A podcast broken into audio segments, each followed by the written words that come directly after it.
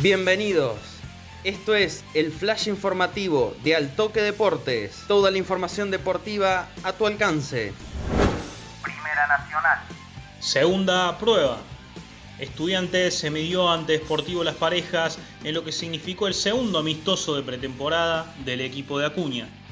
Los titulares del León se impusieron por 2 a 1, mientras que la visita ganó 1 a 0 en el duelo entre remanentes. Ibrahim Gesar y Néstor Ortigosa marcaron para el local, mientras que Mauro Siergejuk anotó el descuento para la visita.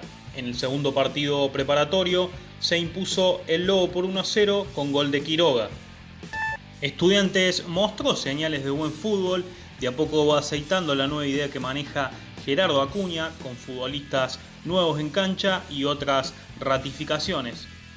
En ese marco, Maffini apareció como lateral derecho, Botino compartió saga central con Maxi Padilla y nuevamente Hit fue a la izquierda de la defensa. Además, Cuello volvió a ser el eje de gestación junto a Néstor Ortigosa en el centro de la cancha y por los costados aparecieron Talpone y Cainelli. César y Javier Ferreira fue la dupla de ataque. Fue la segunda prueba de fútbol formal que tuvo el León, la tercera será este viernes frente a Instituto de Córdoba de las 9.30 en el Antonio Candini.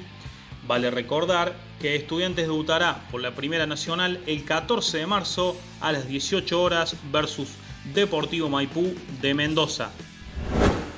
Fue una producción de Altoque Deportes.